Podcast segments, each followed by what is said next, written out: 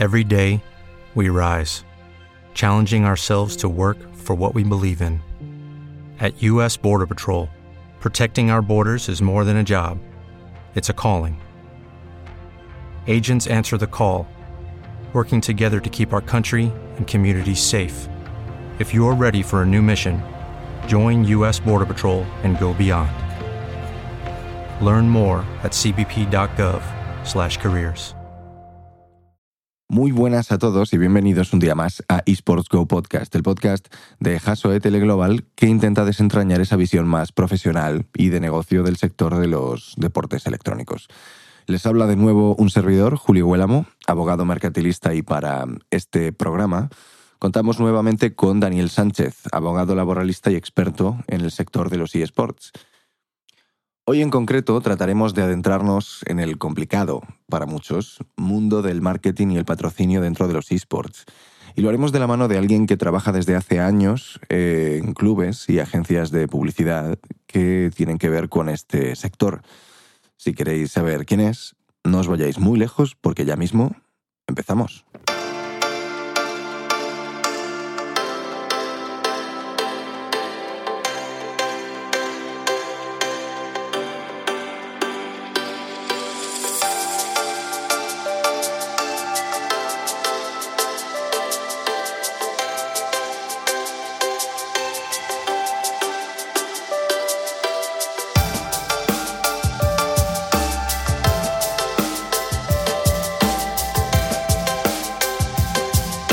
Bienvenidos a eSports Go Podcast, el podcast de Haso Teleglobal sobre eSports. Nuestro invitado de hoy es especialista en eSports y Sponsorship Manager en MKTG, una agencia de marketing que se dedica a la creación de soluciones estratégicas de patrocinio eh, para empresas relacionadas con el deporte y los eSports.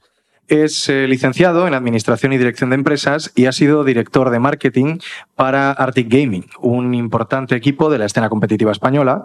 Y su nombre es Álvaro Giner. Bienvenido. Hola, buenas, gracias. Bueno, eh, la primera pregunta que nos gusta hacer a todos los invitados es eh, cómo empezaste en el sector y de dónde te viene el interés por los eSports y, en definitiva, cómo has llegado hasta aquí. Pues mira, yo empecé hace ya, hace ya casi, casi 10 años, era yo todavía adolescente y entonces eh, empecé con la, con la escena competitiva de StarCraft 2, ¿vale? que era un, juego que ahora quizás está un poco más desaparecido ya, pero que en su momento eh, tenía mucha audiencia, quizá no tanto en España, pero sí que a nivel, a nivel internacional fue uno de esos primeros esports que, que empezó a, salir un poco del nicho y, y, fue cuando entonces me llamó un poco la atención, estuve en, en unas finales de la, de la ESL aquí en España, en un evento que era en un, en un, pequeño estudio, se hacían entonces las finales y, y me llamó mucho la atención el, el tema de, de, del eSport, ¿no? del videojuego competitivo. A mí siempre me habían gustado los, los videojuegos y, a raíz de ver, de ver esa competición, de lo que se empezaba a organizar, fue algo que me empezó a, que me empezó a interesar. ¿no? Sí que es cierto que eh, ahí yo, que te digo, era, era un chaval, era adolescente todavía, entonces no le pude dedicar nada profesionalmente, simplemente era algo a lo que tenía, a lo que tenía afición. Y ya después, estando en la universidad, fue cuando, cuando tuve la oportunidad de, de sumarme al proyecto de Arctic.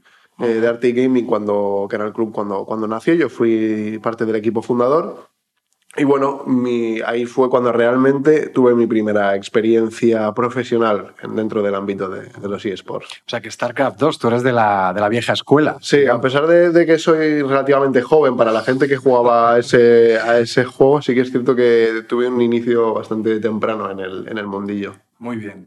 Y MKTG, ¿no? Cuéntanos un poco a qué os dedicáis y cómo MKTG se empezó a interesar por el mercado de los eSports.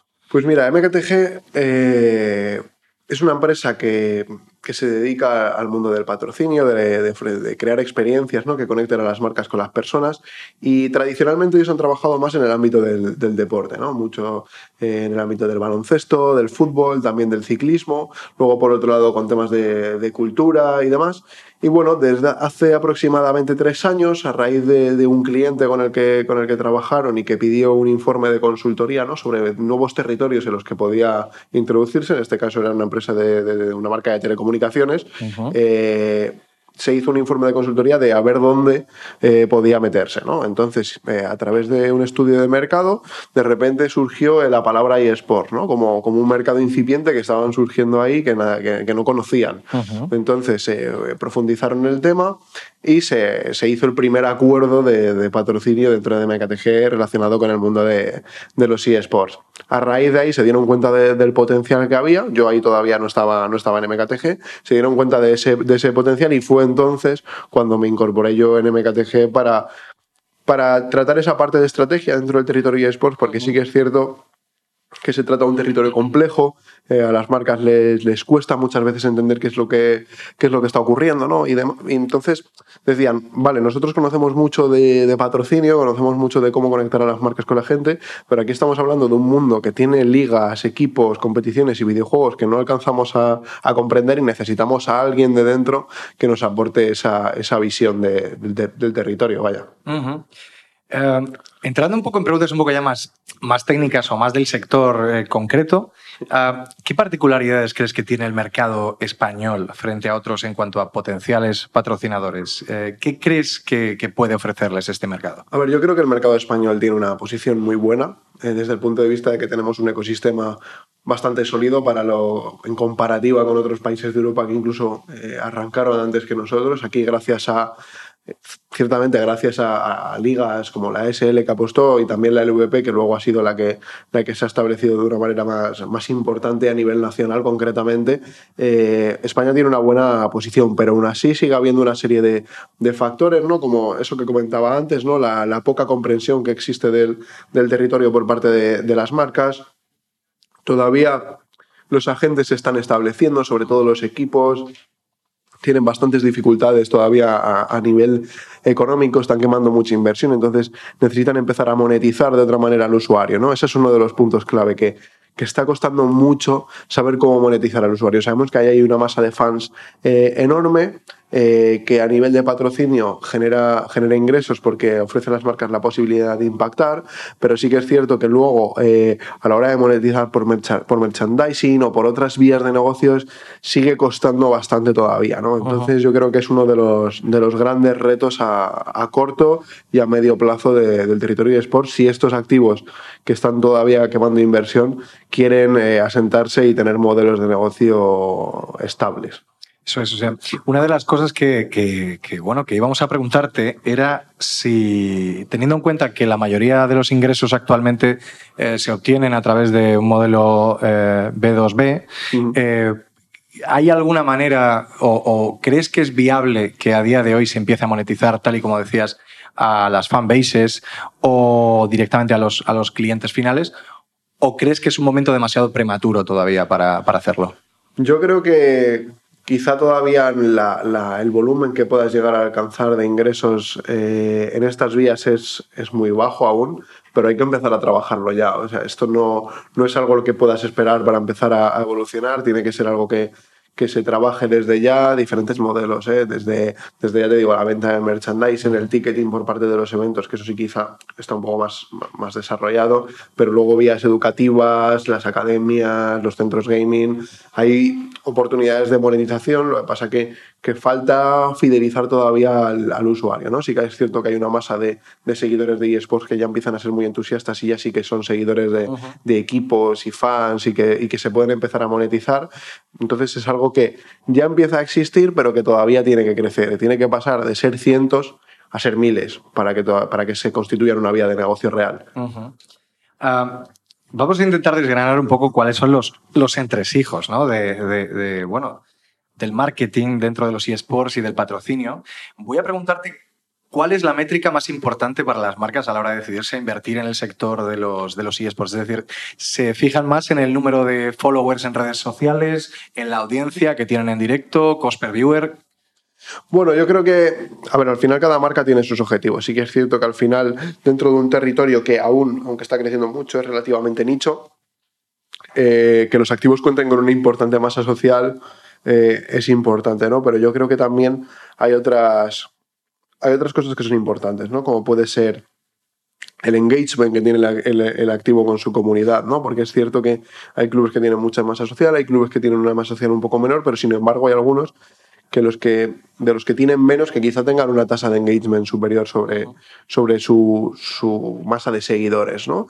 Entonces yo creo que al final cada marca busca objetivos diferentes en función de, de lo, que, de lo que le interesa obtener. Hay marcas que lo que, tienen, que, lo que quieren es una, una cobertura mayor sobre el territorio y otras que lo que quieren es eh, posicionarse en diferentes nichos eh, para, para, extraer un mayor potencial de ellos. Entonces, varía bastante, pero sí, mm, a ver, para nosotros una métrica muy importante es eh, primero el, alcance que podamos, que podamos obtener y, el engagement que obtenemos por parte de los usuarios a la hora de realizar las acciones. Ah, recientemente muchas eh, marcas del sector de automoción como Nissan, ah, que acaba de anunciar una, una alianza con Optic Gaming y Face, están entrando en este sector. Eh, ¿Crees que ese miedo inicial que pudieran tener marcas externas al sector se está superando cada vez más?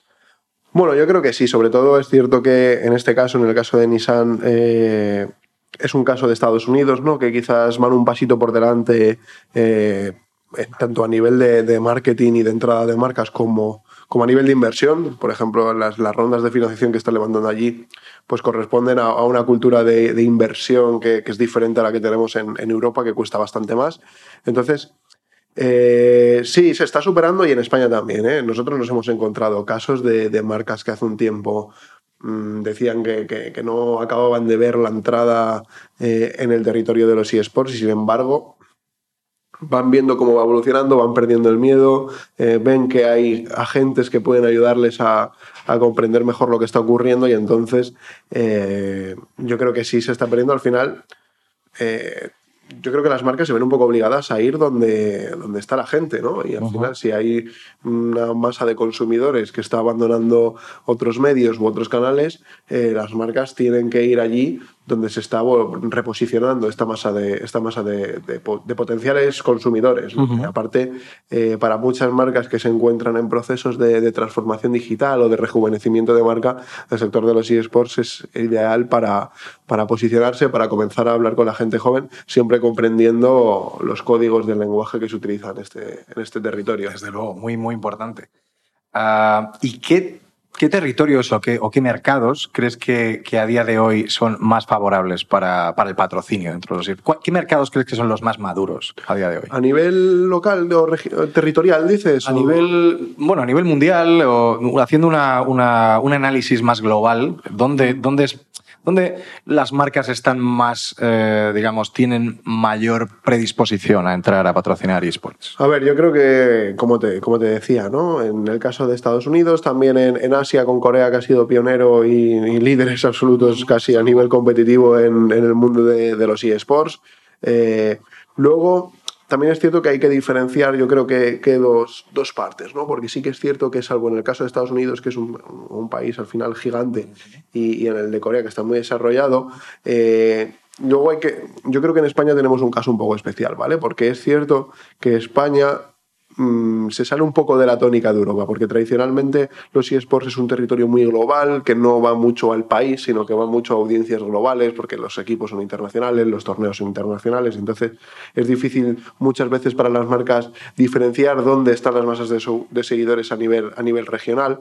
Entonces yo creo que en Europa en general está creciendo, está creciendo bastante también la creación de nuevas ligas de franquicias, como por ejemplo la LEC en League of Legends, eh, ayudan a las marcas a dar seguridad, porque al final son, son acuerdos con los equipos a largo plazo que permiten a las marcas decirle, vale, yo voy a estar aquí este año y el siguiente y el siguiente también, ¿no? que es uno de los grandes miedos que, que había. Y luego España, yo creo que si vamos a nivel país, España es un país súper, súper atractivo eh, a nivel de marcas porque hay muchísima penetración de, de eSports dentro de, la, dentro de la población, especialmente la población más joven. Y luego... Eh, el ecosistema, como decía antes, está más desarrollado que, la media europea y, ofrece más seguridad que, que, otros países. Sin embargo, por ejemplo, en los países nórdicos, que llevan más tiempo que nosotros en el mundo de los eSports, a nivel europeo tienen organizaciones más potentes que a nivel Europa pueden tener más visibilidad, pero que en su país, también por diferencias notables de, población eh, en esos países, pero que luego aparte a nivel país no tienen ecosistemas tan desarrollados, sino que su visibilidad y su crecimiento es a nivel europeo, no es a nivel nacional.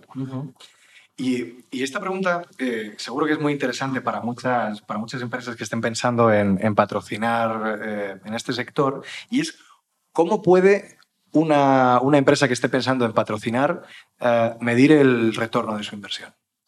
Bueno, al final yo muchas veces nos preguntan esto y, al final mm, es cierto que eh, los eSports tienen, tienen diferencias en cuanto a, a otros modelos, pero sí que es cierto que para nosotros no, no, no nos resulta tan complicado desde el punto de vista de que al final casi todo lo que ocurre en eSports de momento ocurre en el entorno online, ocurre en el entorno digital y por tanto lo que utilizamos para medir son métricas online muy parecidas a las que podríamos utilizar con, con marketing influencer, por ejemplo y realmente no es muy diferente, ¿no? Al final, todas las plataformas donde ocurre la comunicación en los eSports a nivel online, que es Twitter, YouTube, Twitch y demás, eh, al final eh, yo creo que, son plataformas que te ofrecen la posibilidad de medir todo. Entonces, yo creo que no es muy, no, yo creo que no es muy diferente.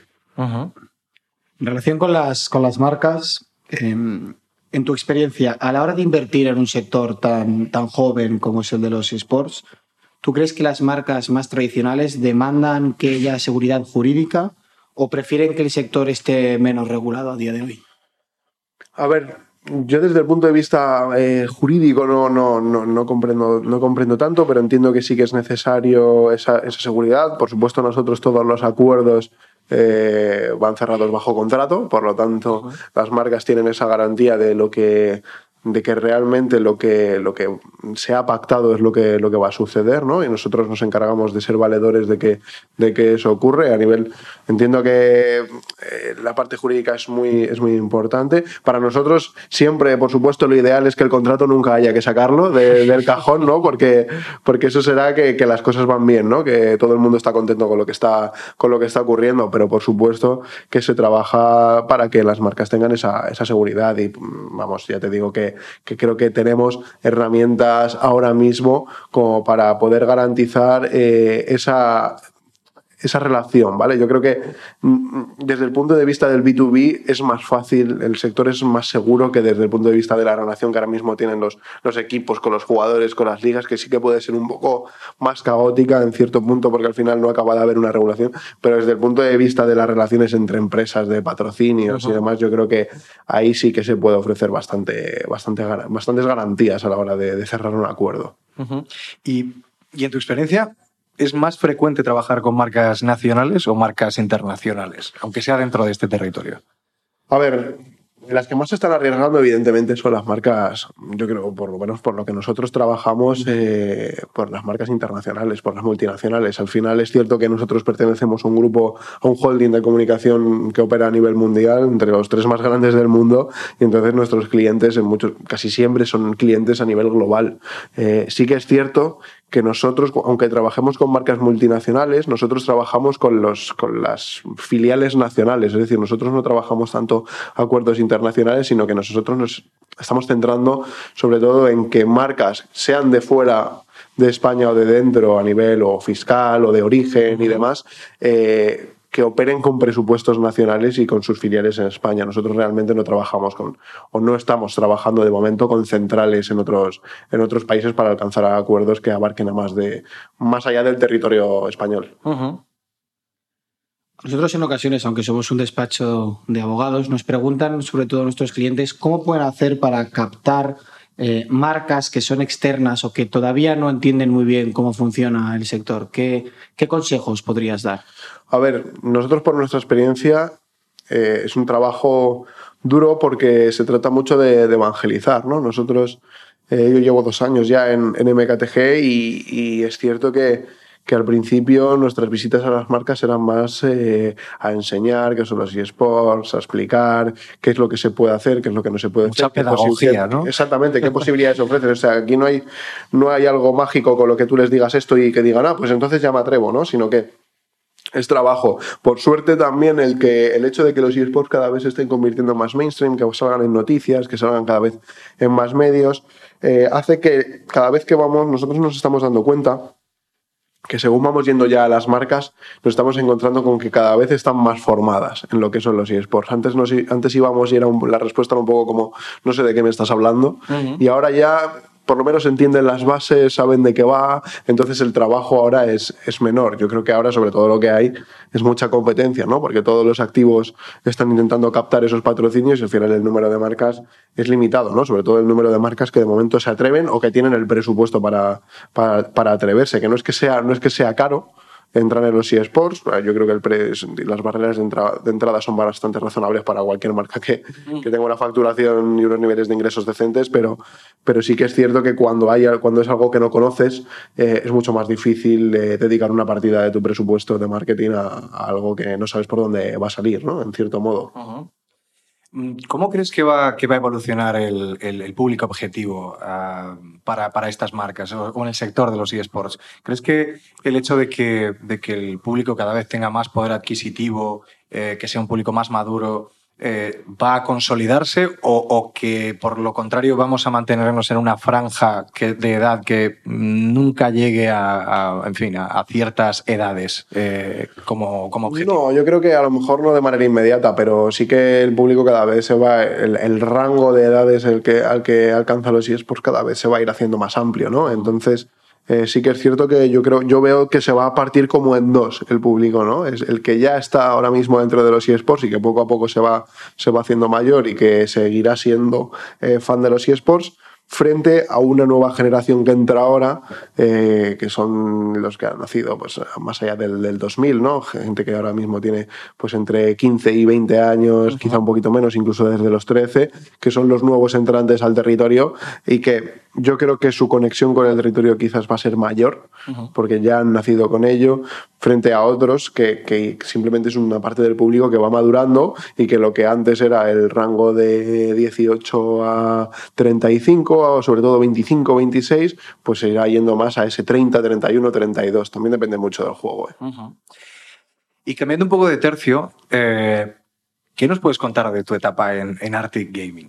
Cambiando, cambiando un poco a, a, lo que es un equipo ya competitivo de esports. Bueno, la verdad que fue una, una, etapa especial, ¿no? Sí que es cierto que, a diferencia de ahora que cuando trabajas en agencia, cuando estás en un equipo, sí que, en un equipo, o en una liga, o donde sea, cuando trabajas en un activo, sí que lo sientes más como propio, ¿no? Al final, yo en MKTG trabajo para que las marcas patrocinen equipos, pero ninguno es mío. Entonces, no, no tienes quizá esa vinculación tan grande a, a ninguno de ellos, aunque evidentemente te hace ilusión trabajar con ellos y demás.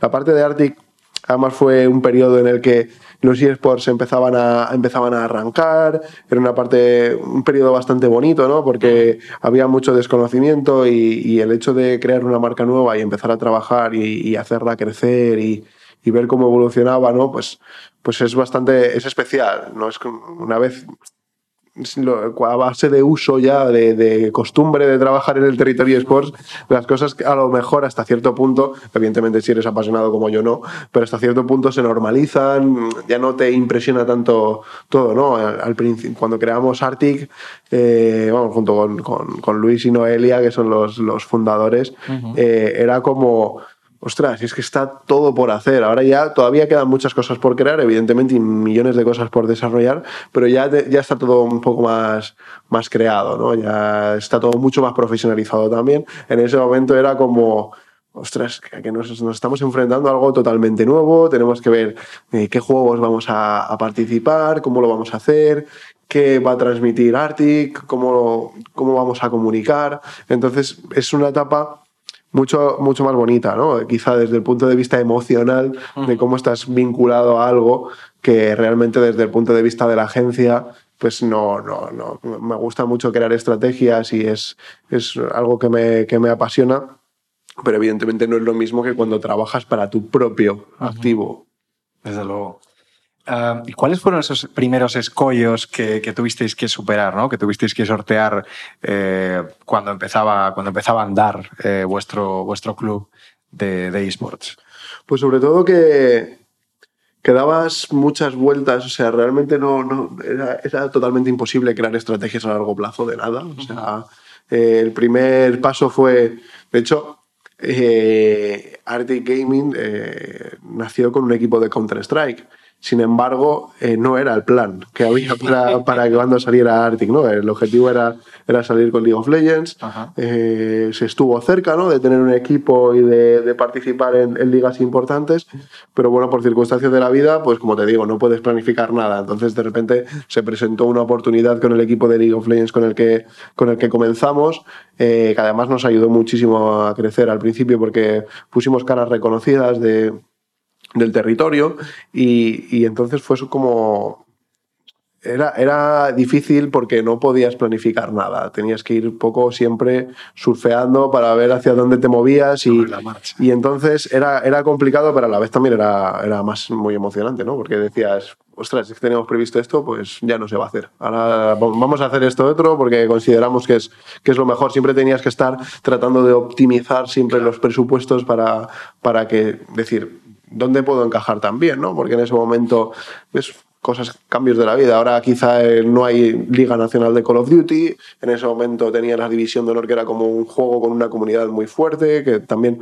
Arctic luego entró en Call of Duty, luego salías. Entonces, eh, yo creo que la clave del territorio está siempre en, probar, o sea, no tener miedo a probar. Oye, ha salido este juego, pues o, o tenemos una oportunidad con un equipo en este juego, pues vamos a probar si ahora es el momento de eso siempre, evidentemente, cuando abandonas un juego, pues parte de esa comunidad se, te echa encima, ¿no?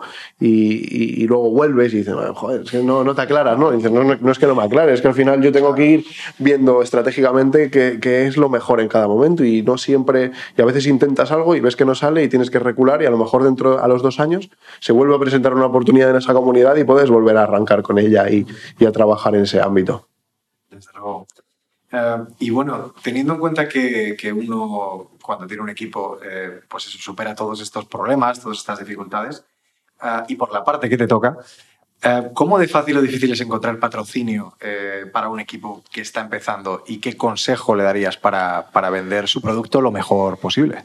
A ver, ciertamente no, aquí no, no, a mí me gustaría, o muchas veces vienen a MKTG, muchos equipos que se forman nuevos o activos y demás, y, y realmente no hay no, no, no, me gusta ser pesimista con ellos, pero yo a mí me gusta presentar la realidad y la realidad es que un equipo que nace nuevo, eh, salvo que tenga, salvo que te venga con una inversión súper sólida, con un modelo de negocio, con un business plan muy, muy detallado y que tengan las cosas muy claras y que sepas que lo van a hacer eh, tal, y cual, tal y como lo tienen estipulado. Uh -huh. eh, realmente para un activo que acaba de nacer es muy, muy difícil. Lo lógico es que tú durante el primer año, año y algo, eh, estés quemando tu inversión, uh -huh. eh, haciendo crecer tu, tu, equipo para alcanzar un volumen suficiente como para ser atractivo para las marcas. Porque es que si no, no si no tienes volumen, una marca es muy complicado que, que arranque, ¿no? Por ejemplo, caso de Movistar Riders, uh -huh. es un equipo que nació directamente como Movistar Riders, ¿no? Pero, pero es cierto que ahí se dan circunstancias, pues porque a lo mejor tienes un modelo de negocio, porque vienes con una inversión fuerte, porque mmm, tienes mmm, un potencial enorme a la hora de, de desarrollar tu, tu, activo, pero son casos mm, que no nacen así de manera regular, o sea, se tienen que dar circunstancias. Uh -huh. Y mm, durante, durante esa etapa, ¿alguna vez tuvisteis eh, jugadores con patrocinios propios al margen de los del equipo? Bueno, a ver, eh, realmente no es que tuvieran patrocinadores propios, pero sí que es cierto que en el primer equipo de Counter-Strike daba la casualidad de que uno de los jugadores además era trabajador de una marca, ¿no? Uh -huh. Entonces, eh, bueno, realmente eh, sí nos ha ocurrido, pero, pero tampoco es un punto de conflicto en absoluto, vaya, porque mientras no tengas un competidor en, dentro de que, que, haya una marca que patrocine al club y una marca competidora que patrocine al jugador, que por ejemplo es algo que en el fútbol es totalmente normal porque ocurre perfectamente con Nike, Adidas, que patrocinan a mismos jugadores de equipos y jugadores que participan en esos equipos de fútbol. En los eSports todavía yo no me he encontrado con ese, no me he encontrado con esa situación. Si se diera, no sé cómo lo resolvería o cómo habría que detallar los contratos a la hora de hacer las acciones promocionales, ¿no? Pero sí que es cierto que todavía dentro del ámbito eSports el 100% de los derechos de representación de los jugadores sigue estando en manos de sus clubes con los contratos. Entonces es difícil de momento que se vaya a dar una situación de, de este tipo. Nosotros por nuestra, por nuestra práctica eh, vemos en ocasiones que las, que las marcas, eh, digamos que son cada vez más estrictas con el hecho de que se representen fielmente sus valores, los valores que, que ellos propugnan. Eh, en tu experiencia, ¿cómo, ¿cómo han evolucionado las marcas en este sentido en el sector de los eSports? ¿Cómo han sido, o sea, es, ver, es cierto que, que, que históricamente se ha ido de una manera progresiva uh, siendo cada vez más digamos, mm, más estricto o más claro a la hora de decir estos son los límites y no queremos que, que se nos, eh, en fin, que se nos dé una imagen que se asocie negativamente a, nos, a nosotros. A ver, para nosotros es que eso es una de las de los pilares básicos o de las bases que uh -huh. tenemos en MKTG a la hora de crear una de crear una estrategia, ¿no? O sea, realmente nosotros cuando elaboramos una propuesta de patrocinio para una marca, una de las primeras cosas que hacemos es seleccionar una serie de primero comprender bien cuál es la cuál es la imagen de la marca, cuál es su naturalidad, qué es lo que transmite, cuáles son sus valores y luego hacer unos criterios de selección de activos para ver aquellos que, es, que concuerden con esos valores, porque eso es a nivel de comunicación no puedes estar vinculado a algo que no concuerda eh, con lo que tú quieres transmitir. Por eso es, vamos, es, para nosotros es una condición indispensable que, que haya esa conexión entre activo y, y, marca, porque al final así también se entenderá mucho mejor, ¿no? Es decir, hay marcas que son con imágenes mucho más limpias, más, más, más, más serias, uh -huh. hay marcas que son más gamberras, por decirlo de alguna manera, ¿no? Y, sí, sí. Entonces, y los activos, los equipos de eSports, las ligas suelen ser más neutrales, quizás, pero los equipos sí que cada uno de ellos tiene una personalidad que ha ido, que ha ido desarrollando. Hay equipos que, que les gusta más el famoso trash talk, eh, echar un poco de, Como poder, NBA, de, de picar. Hay, hay, equipos que tienen una imagen sí. más profesional, que, que prefieren tener una comunicación más neutra. Entonces, las marcas nuestro, nuestro objetivo es que las marcas conecten con los activos que, que mejor se adaptan a, sus valores, porque eso sí que, o sea, cuando una marca ha pasado muchos años elaborando su personalidad, comunicando sobre eso, haciendo campañas a nivel internacional, eh, no, no, parece que tenga demasiado sentido que, que, para entrar en el territorio de sports tenga que echar todo eso por tierra para, es cierto que deben ser flexibles, ¿no? Porque el terreno de los eSports tiene sus propios códigos, sus propios lenguajes y por tanto las marcas tienen que saber adaptarse. Uh -huh. Tienes que adaptarte dentro de, tu, de, tu, de tus límites y de tus márgenes. No puedes tirar la casa por la ventana y decir, esto es una fiesta, vamos a empezar a, hacer aquí de todo, ¿no? Eso no, no, eso no funciona. En relación con todo lo que estás comentando sobre, sobre las marcas, ¿cómo se puede desarrollar o cómo se desarrolla a grandes rasgos una propuesta de patrocinio? Bueno, eh, eso es un know-how. De... no, bueno, en general. No, a ver, eh, muy, muy claro. O sea, nosotros, yo te digo, eh, por lo general siempre tratamos de obtener un briefing previo de, de la marca. Eh, si no si no tienen conocimiento del territorio, lo hacemos junto con, junto con las marcas, ver que, oye, ¿qué crees, qué, qué quieres obtener? ¿no? Definir una serie de, de, objetivos y a partir de ahí lo que, lo que decía, ¿no? Seleccionar, oye, qué palancas de comunicación, qué partes del territorio son las que ayudan mejor a transmitir lo que queremos venir a comunicar, ¿no? Porque sí que es cierto que las marcas tienen que venir con una tienen que entrar con una propuesta, no puedes, oye, pues yo estoy aquí y ya está, no, tienes que venir con el objetivo de decirle algo a la gente. Entonces, eh, es de vital importancia eh, conocer exactamente qué es lo que quieren transmitir, qué tienen que ofrecer a la gente que está dentro del territorio de los eSports y a partir de ahí, pues lo que comentaba antes, ¿no? Eh, ver qué, cuáles son los activos que encajan, qué acciones concretas se, van a, se pueden desarrollar con esos activos y por último, pues ver un poco o definir la ejecución táctica ya de cada una de esas uh -huh. acciones, creatividades, cómo se va a hacer todo, todo concretamente y establecer, por supuesto, las herramientas de control y de medición y cómo cada una de esas acciones van a contribuir a alcanzar los objetivos que se han planteado al inicio de, de la estrategia. Uh -huh. Uh, cambiando un poco de tema, y a pesar de que esto es muy, muy, muy interesante, uh, la Universidad de Internacional de Valencia ha querido contar contigo para su máster en gestión de, de esports. Uh -huh. Un máster que ya va por su segunda edición y que empezará en octubre de este año. Cuéntanos un poco acerca de este proyecto. Pues, pues mira, yo, yo empiezo las clases ahora en abril, -huh. o sea, empiezo de, de, profesor en la parte de, de branding y publicidad.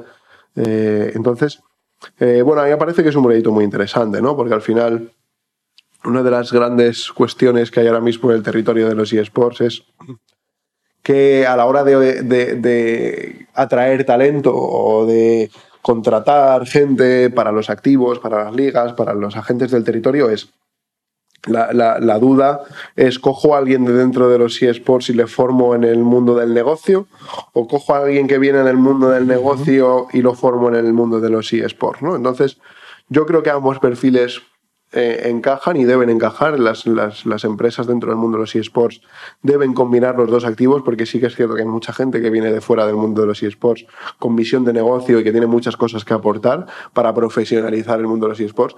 Y esos perfiles que vienen de- que ya estaban dentro de los eSports, formarse en el mundo del negocio porque nadie como ellos conoce mejor las particularidades del mundo de los eSports. ¿no? Entonces, el hecho de que haya ya, de que empiece a haber formación específica para crear este tipo de este tipo de perfiles, pues es algo que me parece, que me parece interesante.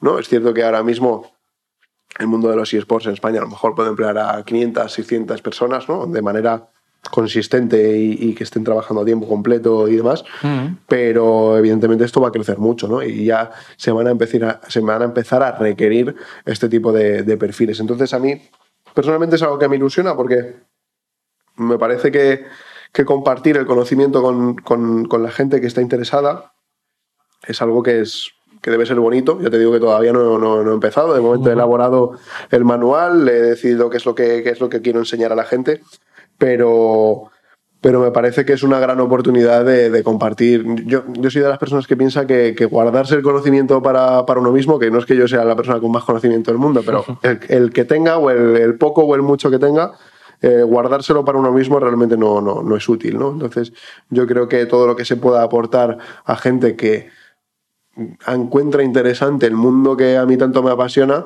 pues poderles transmitir todo ese, todos esos conocimientos es una, es una gran oportunidad. ¿Y este, este sector es lo suficientemente maduro como para dar realmente formación de este tipo? A ver, yo creo que quizá mm, las oportunidades que puedan surgir eh, no, quizás no todavía no, no- no- son tantas como para toda la oferta, ya no solo de este máster, sino de toda la oferta de formación que se está construyendo alrededor de, de los eSports. Quizá todavía no hay capacidad para absorberla, pero sí que es cierto que primero, eh, cuando se trata de territorios tan novedosos como el de los eSports, nunca resta aprender sobre ellos porque te van a transmitir conocimiento sobre el mundo digital, conocimiento sobre cómo se comportan los usuarios hoy en día, que a lo mejor, a lo mejor, perdón, no, no le vas a sacar un rendimiento, o a lo mejor no te vas a dedicar a ello de una manera inmediata.